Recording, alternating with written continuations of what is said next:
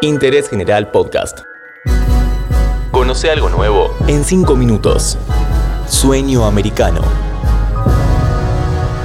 Hola, bienvenidos a un nuevo episodio de Interés General. En esta ocasión vamos a hablar sobre Venezuela y su compleja relación con Estados Unidos. El principal opositor, Juan Guaidó, sigue teniendo el respaldo de la Casa Blanca que tuvo con Donald Trump. ¿Cuáles son las dos corrientes respecto a Caracas que se disputa la atención de Joe Biden? ¿Hay una diplomacia paralela con base en México? Finales de marzo de este 2021, el senador demócrata Chris Coons, tal vez el mejor amigo del presidente Joe Biden en el Capitolio, tuvo una reunión con algunos integrantes de su bancada y dijo que la estrategia de Estados Unidos tenía que cambiar en Venezuela, que no sirve de nada profundizar la crisis humanitaria que tiene lugar en el país sudamericano por la vía de nuevas sanciones administrativas o financieras. A pocas horas de esa reunión, el senador Chris Murphy de Connecticut envió una carta al Departamento de Estado pidiendo que se comiencen a flexibilizar las sanciones a Venezuela, especialmente las que limitan el comercio de bienes estratégicos para el bienestar de la población. Murphy es muy cercano a Kunz y probablemente Kunz sería secretario de Estado si Biden no lo requiriera tanto en el Senado. Trump profundizó las sanciones sobre Venezuela en sus cuatro años en la Casa Blanca. Las expandió sobre todo al petróleo y la minería e impidió cualquier tipo de transacción entre las dos naciones. Venezuela está prácticamente aislada del sistema financiero internacional y tiene decenas de activos embargados en Estados Unidos y la Unión Europea. Trump además empoderó a Juan Guaidó, el principal opositor a Maduro, lo invitó a la Casa Blanca en reiteradas ocasiones y hasta contribuyó a juntarle dinero para su causa a través de discretas gestiones realizadas por su hija Ivanka Trump.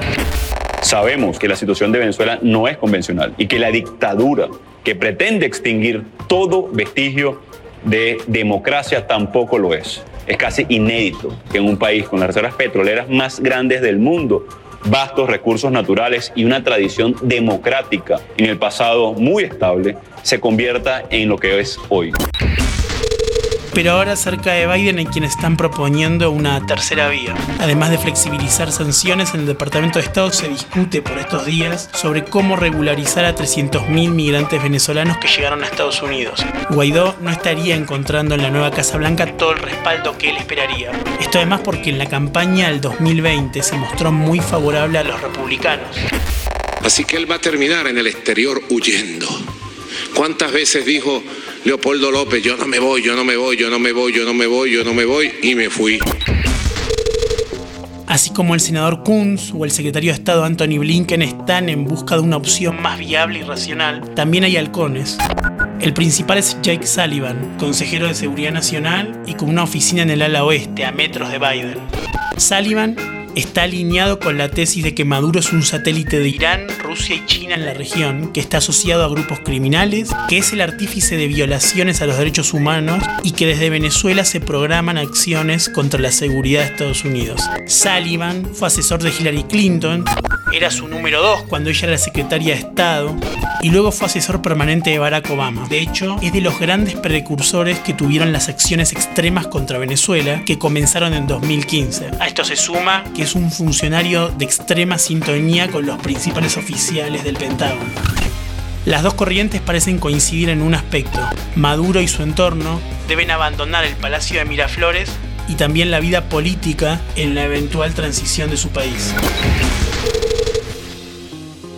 Y en este punto es donde asoma la óptica mexicana.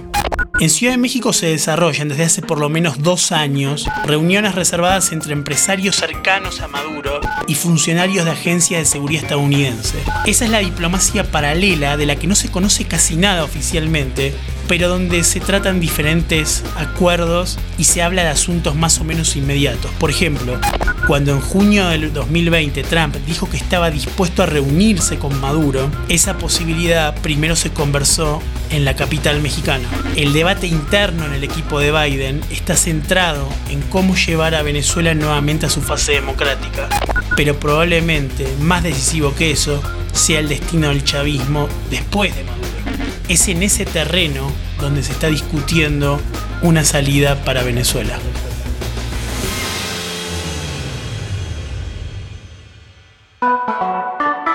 Interés General Podcast.